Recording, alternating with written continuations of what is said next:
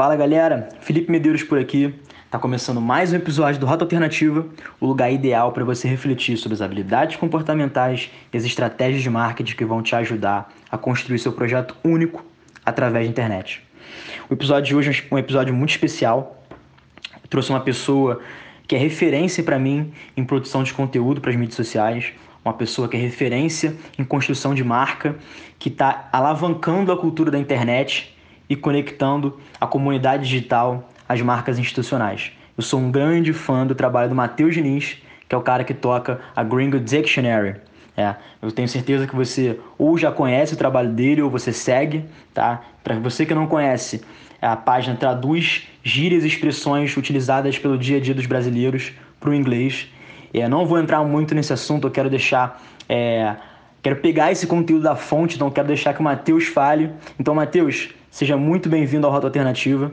É, aqui a gente está tentando incentivar, principalmente a galera jovem, a fazer projetos através da internet que elas realmente acreditam, que realmente estejam alinhadas às suas verdades e que elas sigam construindo seu próprio caminho, ao invés de tentar alguns atalhos ou ao, ao invés de tentar acreditar em promessas milagrosas na internet. Então, eu queria começar te perguntando, cara, quem é o Matheus e principalmente quem era o Matheus antes de começar a Gringo. A palavra é toda sua, cara. Seja bem-vindo. É, então, eu sou o Matheus, tenho 27 anos, eu formei em design gráfico.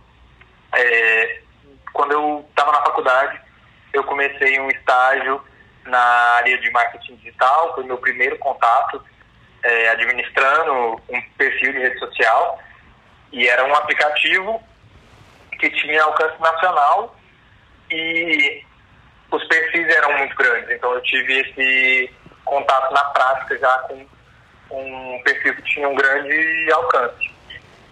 E saindo da faculdade eu não continuei no estágio e mudei um pouco de área. Eu fui para a Secretaria de Saúde do meu estado, virei funcionário público e lá eu continuava como designer gráfico, mas mais focado na produção de imagens só para as redes sociais deles e até para até conteúdo offline também, mas não estava muito na parte estratégica. E eu não, não tinha ainda uma satisfação de trabalho, eu não sentia que aquilo lá tinha a minha identidade.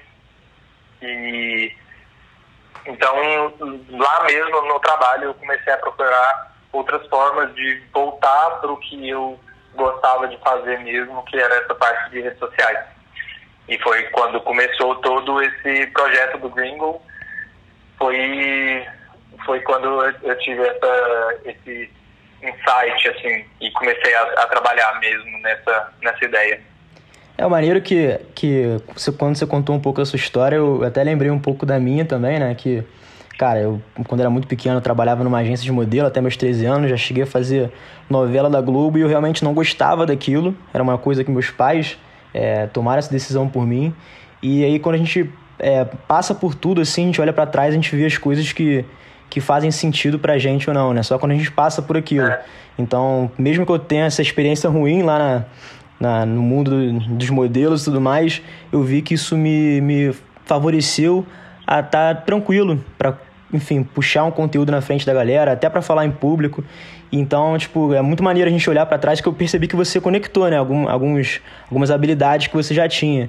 Conta um pouquinho mais como é que isso foi fundamental para vocês é, produzir o conteúdo do Gringo hoje, porque você trabalhou com marketing digital, mas também uniu um pouco do design e eu vejo bastante isso no, no conteúdo do, do Gringo, né? Tipo, tanto a parte é, das mídias sociais quanto o conteúdo em si do design. Conta mais um pouquinho como é que isso foi importante para você, como você vê essas habilidades ah, hoje. Sim, eu acho que olhar para trás é fundamental, porque a gente vê que cada experiência que a gente teve foi levando a gente até um lugar e eu acho que a gente acaba sendo é, limitado, não gosto dessa palavra, mas a gente fica sendo limitado por, pelo nosso conhecimento, sabe? A gente vai uhum. expandir uhum. o nosso o nosso profissional até onde o nosso conhecimento nos permite. Então, cada uma dessas experiências foi aumentando um pouco o meu, meu conhecimento e, e meu alcance e me levou mais longe. Então é muito bom olhar para essas experiências assim, mesmo que não tenha sido o trabalho definitivo e, eu, e naquele momento eu não tivesse a satisfação que eu, que eu procurava.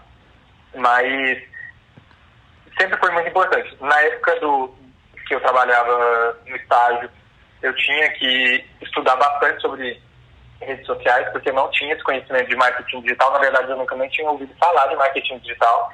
E foi muito legal aprender isso na prática, porque eu tinha um chefe que ele era muito visionário, então ele pegava e fazia assim, ah, olha, essa aqui é a nossa conta de AdWords, você, a gente tem uma conta no Google AdWords e a gente tem essa conta aqui no Bing Ads, que é o que você vai usar, você tem toda a uhum. liberdade. Uhum. Então, assim, naquele momento ali, eu pude ter um contato maior com isso. E na, na, na Secretaria de Saúde, é, foi um, era um momento que, assim, era, chegava a ser um trabalho meio automático, porque não, não tinha aquela exigência de uma agência. Se você está numa agência de publicidade, você vai estar trabalhando com várias pessoas que conhecem daquele uhum. assunto, elas dominam aquilo, então a expectativa acaba sendo maior. Então, naquele momento, eu não sentia esse desafio profissional. E porque qualquer coisa, quando você é um designer e você faz o básico e mostra para uma pessoa que não entende muito, ela acaba achando aquilo sensacional. Uhum. Então, assim, naquele momento eu não tinha um desafio profissional. E aí isso começou a me incomodar, porque se eu saísse de lá eventualmente, eu não sei se eu teria é, tido esse desafio que é o que leva a gente a crescer profissionalmente. Certo. Então, quando eu senti esse incômodo, eu pensei que eu teria que fazer alguma coisa por mim mesmo para me desenvolver, ainda que eu estivesse naquele ambiente. E foi quando eu comecei a estudar mais, eu voltei para o marketing digital e peguei um livro. É, essa história eu acho muito legal, inclusive, porque foi um livro que, que eu pesquisando na internet, eu achei esse livro do Conrado Adolfo, que chama é, Os Dois P's do Marketing Digital. E eu pensei, isso aqui é um ponto de partida que uhum. eu preciso estudar, porque tem muita gente recomendando. E quando eu fui comprar, eu, o site só mostrava a foto do livro, da capa. E eu pensei, tá, vai ser um livro de aí, umas 300, 200 páginas, vou comprar. Quando chegou o livro, ele justificava o preço, porque eu tinha achado muito estranho que era um livro caro daquele tanto. Era um livro de mais de 900 páginas, capa que parecia assim a Bíblia do marketing. É, eu ia te falar, tinha a Bíblia na mão, né? Exatamente, ele tinha tipo todo, todo passo a passo, muito bem explicado. É, o Conrado Adolfo é uma das pessoas que eu, é, que eu dou crédito em grande parte, porque é, os conceitos que, que eu tirei dali me ajudam até hoje a criar esse senso de comunidade que eu acho que é fundamental para quem investe em qualquer tipo uhum. de, de produto ou serviço hoje em dia. É, o que você faz é, nesse relacionamento com os consumidores é o que define é, se as pessoas vão se sentir parte daquele negócio ou não. Eu acho que é isso que define o sucesso de alguma de algum de qualquer tipo de empreendimento. Cara, incrível. É, até gostei, queria puxar um gancho mais no, no, lance do censo de comunidade, mas antes eu queria dar um passinho para trás. Me conta um pouquinho do nascimento do Gringo, como é que foi esse processo, até pra galera entender como é que foi essa sua é, busca, tanto pessoal quanto profissional, né? Quais foram os motivos é, e como você teve esse insight de criar o Gringo. E depois a gente já pode até engatar também nesse censo de comunidade, que eu acho que é uma, é uma plataforma que está no Instagram, que já faz parte do dia a dia dos brasileiros, tanto na relação é, pessoal, né, entre os amigos, quanto marcas e pessoas. Então, queria que você, que você desse esse ponto de partida aí para a galera. Sim. É, o Gringo começou de um jeito muito legal. Eu fiz um tweet uma vez no meu perfil pessoal, porque eu estava num momento assim, desenganado com tudo que estava acontecendo com o país, eu estava bem incomodado e estava a fim de realizar um sonho que eu sempre tive, que era de morar fora. E eu estava fazendo um teste de proficiência de inglês porque eu queria me aplicar para um intercâmbio. E aí, nesse momento, nesse dia que eu estava na prova, é, eu estava pensando muito naquilo, em, em, em inglês e, e, tudo mais, me preparando. E aí me surgiu uma ideia de traduzir expressões para o inglês, porque na verdade eu queria fazer umas artes. Eu queria fazer alguns desenhos de expressões desenhadas literalmente e por algum motivo essas duas coisas se misturaram na minha cabeça e eu postei um tweet que era uma thread, era uma thread de combinando, convidando as pessoas a traduzirem essas expressões. E foi uma coisa que eu fiz, assim, total, sem nenhuma pretensão, e fui fazer a prova. E aí, quando eu voltei, o negócio tinha viralizado no meu perfil pessoal, que é um perfil pequeno do Twitter, e eu vi que não só as pessoas estavam é, compartilhando aquilo, elas estavam interagindo. Tipo, o número de comentários foi muito alto. Uhum. Todo mundo querendo mandar aquilo. Então, aí eu pensei que poderia ser uma coisa interativa que as pessoas se identificam muito, porque todo mundo sente essa, essa, essa identidade brasileira e aí sente essa vontade de participar. E aí, é, depois disso, eu comecei a pensar em como eu faria para que esse conteúdo visualmente. Como eu é, pegaria aquele tweet e transformaria ele em algum uhum. tipo Uma de arte, né, também, né? Exatamente. E aí eu fiquei mais ou menos de novembro até, até fevereiro pensando em como eu faria isso. E foi, eu cheguei nesse resultado do, do dicionário. Uhum. Até então eu não tinha mais do que isso. E aí eu tinha as expressões que estavam no tweet, que as pessoas tinham mandado. Uhum e tinha esse formato de dicionário. Então o que eu pensei foi, eu preciso fazer um MVP. Certo. Preciso que as pessoas entrem na página, as primeiras pessoas que entrarem na página, elas têm que saber do que se trata. Uhum. Então eu peguei da, da thread mesmo, eu peguei os tweets que tinham mais bombado, pensei, esses aqui já estão validados, né? As pessoas já acharam isso engraçado. E aí eu fiz nove artes para ter um feed no Instagram. Uhum. E aí eu deixei esse feed e pensei, vou começar a seguir pessoas de outras páginas é, que, que tenham afinidade e um público que, que já está segmentado para esse tipo de, de negócio. E deixei lá, deixei seguindo e aí criei a página no Facebook e, a, e, e por lá o, o Facebook me, me ofereceu um crédito de ads. Uhum. vou fazer, vou usar esse crédito até quando acabar, e era uma coisa pouca, tipo, era 90 reais. Uhum. E aí começou a bombar mais pelo Facebook do que pelo Instagram. Caramba! Aí, quando começou no. Quando eu fui usar esses ads, já tinha um pequeno público no Instagram. Uhum. E aí deu para usar ele de base para anunciar no Facebook. Certo. Então foi uma coisa que meio que tudo se, se juntou. Uhum. E e aí, desde então, foi isso. O Instagram começou a crescer mais do que o, o Facebook e, e, o resto é história, né? E comecei a fazer o Twitter, que hoje é uma das redes que eu mais gosto, porque a interação lá com as pessoas é muito maior. Interessante. E, e aí foi, virou o que virou.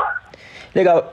Uma coisa que me chamou a atenção enquanto você estava falando é, foi incômodo, né? Tipo, o gringo começou do seu incômodo. Foi uma coisa que estava dentro de você, que você é, resolveu externalizar através do Gringo, né? Eu, eu acho que muitas das pessoas que vão que estão ouvindo agora, elas têm clareza do que elas querem para a vida é, e não conseguem ao mesmo tempo colocar isso tangível, né? Então a, a, a reflexão que fica, cara, a, muito do que você está incomodado pode ser a resposta para os seus projetos. E é interessante o fator também da identificação, né, cara? Que você, você trouxe uma, um, um, conteúdo que eu gosto de falar que ele é muito baseado no contexto, ele tem um contexto muito forte, né? Eu acho que todos os brasileiros, é, pô, têm com a segunda língua, assim, né, do inglês e tudo mais, né? Fazendo um recorte aqui, né? Mas, enfim, gostam de, de traduzir as expressões. É, brasileiras e tudo mais. Então, realmente, o seu incômodo é, se traduziu numa identificação. Eu acho que essa é uma boa maneira de começar para quem está é, refletindo sobre qual modelo de negócio, né, qual modelo de conteúdo, qual modelo de projeto pode tocar. E por fim, também uma coisa que me chamou muita atenção na tua fala, que eu até é, anotei aqui, eu até queria que a gente explorasse um pouquinho mais, é que você falou, pô, eu comecei a seguir as páginas que, que tinham relação, né? É, pô, que tinha um público segmentado com o que eu queria atingir. Como é que foi esse processo para você atingir esse público e como é que você vê hoje é, as marcas que chegam até você, é, para fazer algum conteúdo em parceria. Como é que é mais ou menos esse processo e, e assim, como é que você acha que o Gringo está ajudando as marcas a, a, se posicionarem na mente do consumidor digital da internet? É, vou voltar lá no incômodo. Eu acho que o incômodo é, assim, é uma força que pode ser usada para te tirar do lugar onde você não está, não quer estar. E você saber o que. Às vezes você não sabe o que você quer, mas você sabe o que você não quer. E é melhor então, ainda é a partir isso. daí que você. Exatamente, você já sabe da onde, da onde você não, não quer estar, o que você não quer fazer. E aí isso é um bom ponto de partida. Esse lance da identificação, para mim, é o mais importante. Tanto é que hoje em dia eu não solto mais tanto post aleatório. Tipo assim, ah, tem uma expressão aqui brasileira e eu vou traduzir ela aleatoriamente. Eu não faço mais isso. Hoje em dia, quando tem um contexto, eu posto. Então, tipo, é, coisas grandes que estão acontecendo são o que eu me identifico em claro. A página como não só uma página de humor, mas uma página que é o espelho do Brasil. Certo. Então, não, nem sempre vai ser coisa só engraçada. E em muitos momentos vão ser coisas sérias que vão ser faladas ali. E essa é a forma que eu encontrei de botar a minha identidade ali. Nos textos, nos, nos temas que a gente aborda. É, foi o jeito que eu me encontrei, porque não adianta eu ter esse incômodo e querer sair de um lugar porque eu não me identifico ali. Perfeito. E aí eu construí toda uma, uma nova uma nova coisa que eu estou fazendo e aí ali também eu parar de, de me identificar, sabe? Fazer uma coisa uhum. que é, não é o que eu gostaria de estar fazendo.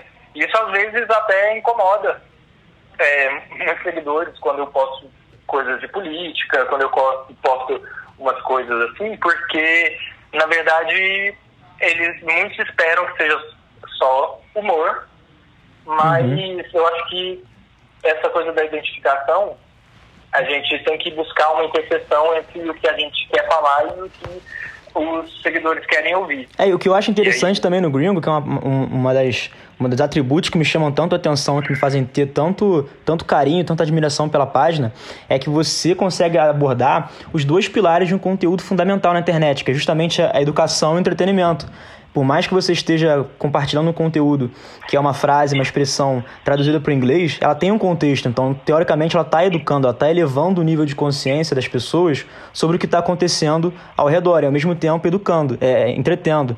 Então, acho que isso é, realmente é fundamental para qualquer negócio digital, qualquer projeto que esteja começando, né? Sim, e eu acho que as pessoas enxergam uma verdade nisso.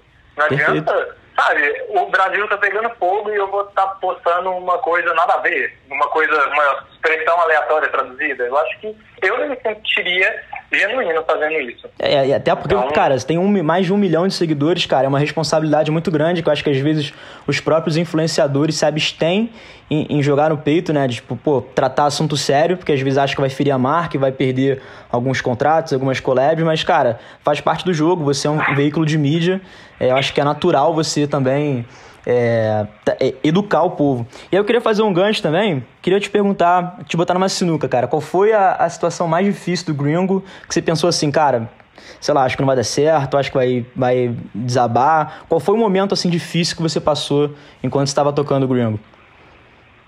Momento difícil. Vamos ver. Eu acho que falar sobre política acaba sendo um, um momento difícil, porque eu sei que muitas pessoas podem é, deixar de seguir a página, podem achar ruim. É, eu acho que o algoritmo do Instagram, com certeza, é uma parte difícil do uhum. trabalho, porque além de agradar os seguidores, a gente tem que agradar um algoritmo que pode mudar a qualquer hora. Uhum. E, para mim, especificamente, foi quando eu traduzi o que significava o movimento Lula Livre. Como eu te falei, eu, eu o que está acontecendo no Brasil no momento. E no dia que o Lula saiu da prisão, estava todo mundo postando o Lula livre. E aí eu, eu traduzi, eu coloquei Squid Free, Free Squid, eu acho. Uhum. E não, não botei ali nenhuma, nenhum valor, assim, eu não fiz nenhum juízo de valor falando se o Lula tinha que ser preso ou, ou, ou não, mas eu expliquei o que, que era o movimento segundo as palavras dele próprios. Uhum. E nesse dia virou, assim, uma balbúrdia, para citar as palavras de outros membros da administração pública. É, que, que foi assim, muita gente defendendo e achando o máximo, porque o país estava na, naquele dia assim numa convulsão social, porque tinha acontecido um grande passo histórico, e outras pessoas achando um absurdo porque achavam que eu estava fazendo propaganda do Lula uhum. do PT. E você acha, e, que isso teve, era... você acha que isso teve impacto positivo na geração de, de awareness, né, de conhecimento do gringo para outras pessoas? Você viu um aumento de seguidores, um aumento de engajamento? Como é que foi esse processo?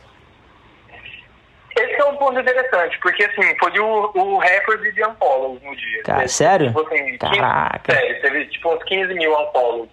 Mas ao mesmo tempo, foi uma das publicações mais compartilhadas e com maior é, alcance de todas da página. Irado, irado. Então, ao mesmo tempo que eu perdi 15 mil seguidores, eu ganhei 10 mil, sabe? Uhum. É, e ao mesmo tempo que eu perdia seguidores que, assim, eles estavam tão com uma visão tão extremista da situação, que eles estavam vendo ali uma propaganda política. Então, essas pessoas não eram exatamente quem eu queria alcançar, não é o tipo de pessoa que eu Exatamente, e, a, e, até o lance da comunidade que você falou, né? As pessoas que ficaram, elas ficaram com um senso muito maior, com um poder de identificação muito maior do que essas pessoas que saíram. Então, no fim, cara, foi uma limpeza que você fez na sua base, assim, de, de usuários, né? E muito mais positivo para você, pelo menos ao meu ver, uma pessoa de fora. Exatamente. Isso é, é como se fosse uma segmentação mesmo. Exatamente. Porque aí eu ganho esses 10 mil seguidores que estão bem mais. É, alinhados, né? Bem mais alinhados com a, a mensagem que eu quero passar. E eu acho que aí entram as marcas também, porque eu já vi uma pesquisa, eu não lembro agora, não vou saber achar, mas que fala que é, esse tipo de posicionamento para marcas e o Gringo também sendo uma marca, não só as marcas que fecham parcerias comigo, é, que isso é, melhora é, a marca nos olhos dos consumidores, sabe? Porque você vê uma, uma marca se posicionando. Uhum. Então eu acho que é igual o vídeo que o Felipe Neto postou esses dias, que viralizou e que gerou é, bastante polêmica também, que é a gente está no momento em que é preciso que os influenciadores se posicionem, porque Exatamente. já não existe mais uma discussão se é um lado ou se é outro. Existe uma discussão de é, luta contra a opressão e essas pessoas que têm esses milhões e milhões de seguidores, elas têm que. Não adianta fingir que, Perfeito. Tá, que nada está acontecendo e postar a vaca foi pro brejo em inglês, sabe? E é engraçado que, tipo assim, cara, é, o influenciador por si só, pelo, pelo, pelo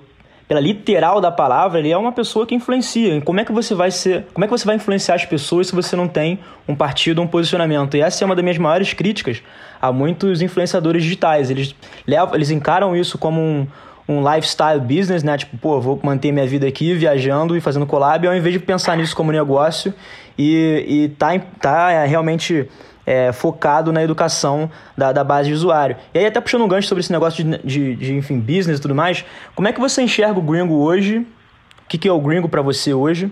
Você, pergunta super aberta, você pode dar o tom que você quiser. E como é que você enxerga o gringo daqui, sei lá, dois anos?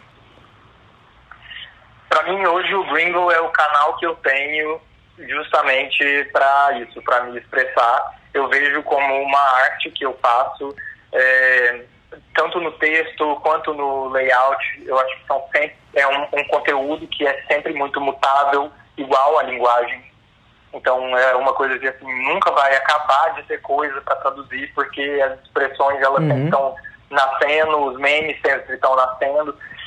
Então foi a forma que eu encontrei de, sei lá, para mim é uma catarse. Eu estou ali limpando tudo isso que eu sinto, inclusive que foi tudo que da onde surgiu, né? Esse, incômodo com a situação do país e que era o que me fazia querer é, sair daqui. Hoje é a forma que eu encontrei de lidar com isso e ao mesmo tempo de me comunicar com assim muitas pessoas, uhum. que uma coisa que eu jamais imaginei na minha vida, mas que foi uma forma de expressar a minha criatividade que eu, que eu sempre tive, foi uma forma que eu encontrei de criar um portfólio é, e eu acho que esse foi é, tudo começou a partir disso. Eu queria ter uma experiência profissional, eu queria ter é, esse tipo de conhecimento e hoje eu tenho um conhecimento que é amplo e que está sempre crescendo, porque quando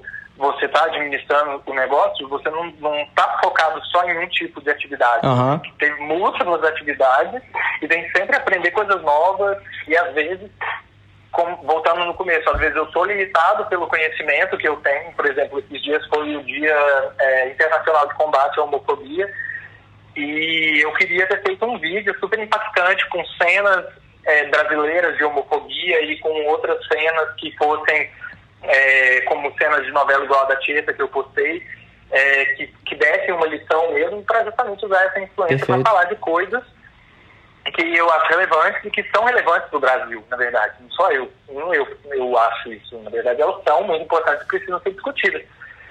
Então, foi, foi o que eu encontrei para fazer. E daqui dois anos, o, o cenário da internet é muito incerto, a gente não sabe o que, que vai uhum. acontecer, a gente não sabe, a gente está vivendo uma pandemia que jamais passou pela cabeça Sim. de alguém e a gente vê como as coisas mudam rápido. Então, assim, eu não, eu não sei até quando que o gringo vai, vai durar, eu não sei até quando isso vai me trazer a, a satisfação que eu busco e que eu encontro hoje, eu não sei até quando isso vai ser rentável, mas o que eu quero hoje é construir algo para que isso dure o máximo possível, porque hoje isso me traz muita realização. Então, assim, eu quero, sei lá, no futuro poder sair do espaço só das redes sociais e, e continuar levando esse senso de comunidade para outras plataformas, para outros meios. E tudo isso são coisas que, ao longo do tempo, eu vou aprendendo e elas vão me guiando. Eu acho que no momento que surge uma necessidade, eu vejo uma necessidade de crescimento em tal área e aí eu acho que é o momento de estar. Então é ali que eu tenho que concentrar minhas, minhas, minha atenção para que isso flua melhor. Cara, perfeito. Acho que essa é também a, a mesma resposta que eu daria se me perguntassem em relação ao rota. Eu também não sei. Acho que a, a única certeza que a gente tem hoje é a incerteza. E realmente, cara, também penso assim, pô, transformar o rota numa, numa plataforma de educação, cara, que, que, pô, que, impacte, que impacte mesmo, tipo, no offline também a vida das pessoas. E, assim, eu queria te fazer uma pergunta é, mais pessoal, assim, cara, que, do que, que você não abre mão? Do que, que é uma, um valor, uma verdade para você que você não abre mão nem por todo o dinheiro do mundo? Eu não abro mão de sempre falar na página, é, de, de deixar a minha identidade na página. Já, já teve oportunidades de da página ser gerenciada, agenciada para que as publicidades fossem para meio que tirar essa parte de responsabilidade de lidar com marcas comigo, de mim, e, e que isso fosse meio que terceirizado. E eu acho que o grande problema foi esse, de eu, eu sentiria que eu estaria perdendo a, a minha identidade e o poder de decisão de muitas coisas, por exemplo, de quais marcas que eu gostaria de trabalhar ou de quais assuntos que eu poderia abordar ou não. Hoje em dia eu tenho uma um posicionamento na página que meus amigos acham muito corajoso, às vezes, pelas coisas que eu, que eu posto, porque realmente é assim. Muita gente pode parar de seguir a partir daquilo. Só que eu acho que não está em números. Eu acho que está mais na verdade daquilo. Então eu acho que eu não abriria mão da minha verdade, de expressar a minha verdade é, em, em, em, todos os meus canais. E ali é, eu acho que hum, tem, muita, tem muito influenciador é, que, que teria medo disso, por justamente uhum. aquilo que você falou, de perder contrato com marcas, igual é, aconteceu recentemente com uma influenciadora. Uhum. Mas eu acho que essa influenciadora é um grande exemplo de o que, que acontece se você não se posicionar. Exatamente. Se você. Eu, eu postei esses dias um post e, e que teve um, umas respostas muito boas, assim, as pessoas comentando em como elas é, não se sentiam invadidas pelo tipo de publicidade que eu faço na página, porque aquilo é uma produção de conteúdo genuína, eu não desvio uhum. do conteúdo que geralmente eu faço quando eu vou fazer publicidade, e elas falando é, que elas admiram muito as marcas que fazem publicidade no Gringo, porque são marcas Incrível. que não têm medo de se associar com uma página que se posiciona.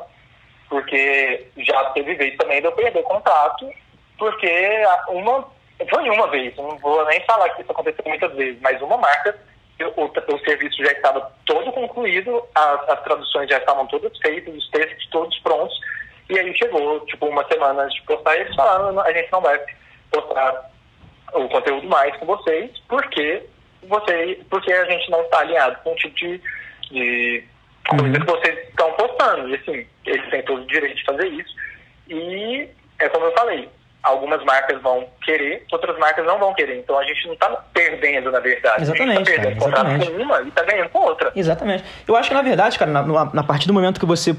Posicionamento, na palavra se posicionar, é você dizer não. Então, naturalmente, você vai dizer não a muitas verdades de outras pessoas e que muitas marcas acreditam. E a partir do momento que a marca ela decide é, cortar essa publicidade com você por, enfim, não se identificar, ela está fazendo um grande favor para você, porque realmente o que, o que interessa para você é como você vai impactar a sua audiência. Né? Como produtor de conteúdo, a gente está preocupado realmente em entregar o máximo de valor para a nossa audiência e fazer realmente com que eles entendam é, e, e, vivam o nosso posicionamento. Então, a partir do momento que a marca vê que não é mais relevante, cara, acho que não faz. É, faz total sentido a real é, é, essa parceria se quebrar. É, desde o primeiro dia do Rota, desde que eu, que eu me veio o incômodo, né, de, pô, da galera vender, é, os produtores de conteúdo vender fórmula é, e de ir para a lua em dois dias e a galera comprando, abrindo mão da individualidade, eu sempre tive esse posicionamento de, cara, não vou vender nenhuma fórmula, não vou dar nenhum passo a passo. E aí muita gente me falou, cara, mas é, você vai deixar de ganhar. Olha isso, né? Você vai deixar de ganhar dinheiro, você vai deixar de vender curso. Mas, cara, é, eu tô mais preocupado em agregar para minha audiência antes que vender alguma coisa. Então isso é uma, uma, uma coisa natural, né? Você, primeiro você constrói uma audiência, depois você, futuramente, se você achar necessário ou não, você monetiza. E aí, aproveitando esse, esse gancho também, queria te fazer mais uma pergunta também que deixar totalmente aberto para você. Me fala uma frase aí que mais te impactou na sua vida e por quê? Uma frase.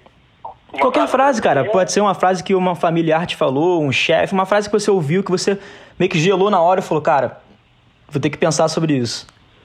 E que de alguma forma te ajudou com, com o Gringo também. Deixa eu pensar.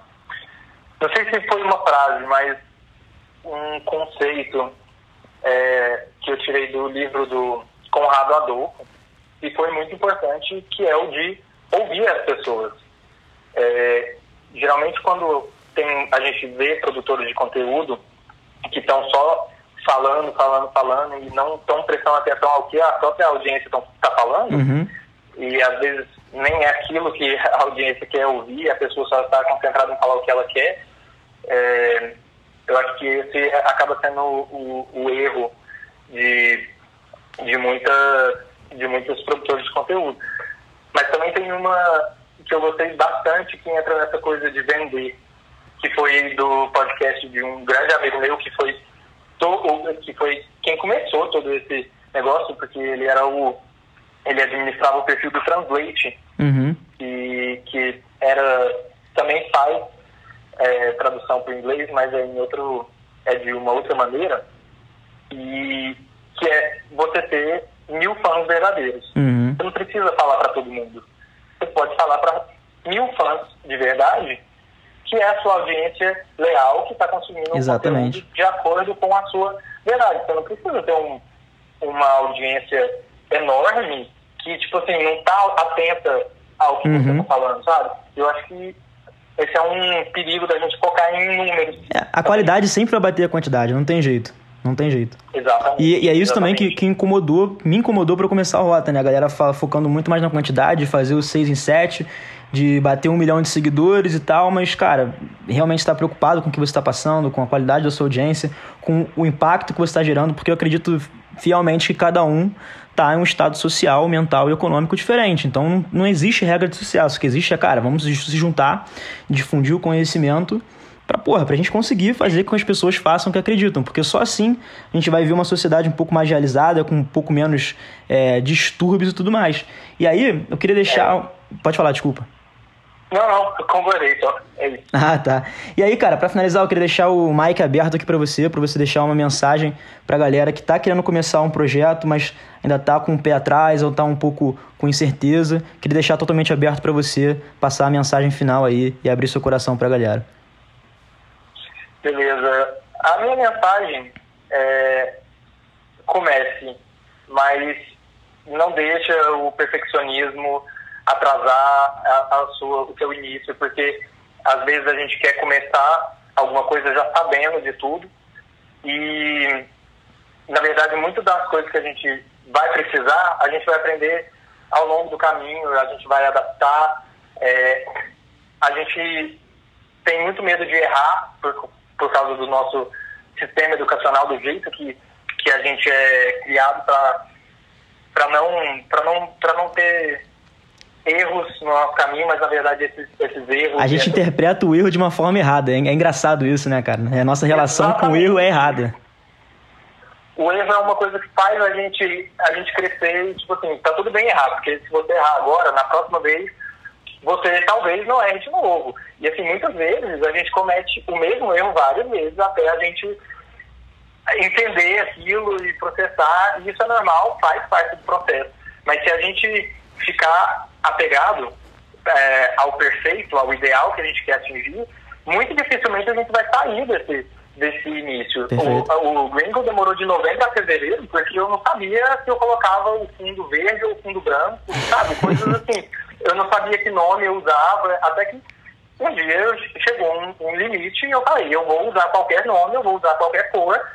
E, e assim, esse processo de erro foi, foi gradual. Eu tive que trocar o nome da página. A página tinha outro nome e meus amigos é, advogados chegaram num ponto e falaram, olha, eu acho melhor você não usar esse nome. Então, tipo assim, nesse momento eu pensei assim, eu vou estragar toda a minha página porque eu vou ter que trocar de nome, porque eu estava com medo de errar. Mas, uhum. na verdade, isso me levou para um lugar muito melhor. Eu, eu, eu, cheguei num nome que hoje eu considero muito mais é, muito mais assertivo, fácil de aprender e me possibilitou crescer muito mais do que se eu tivesse ficado preso naquela ideia de que eu queria aquele nome e aquele era, é aquilo é que estava bom e tal.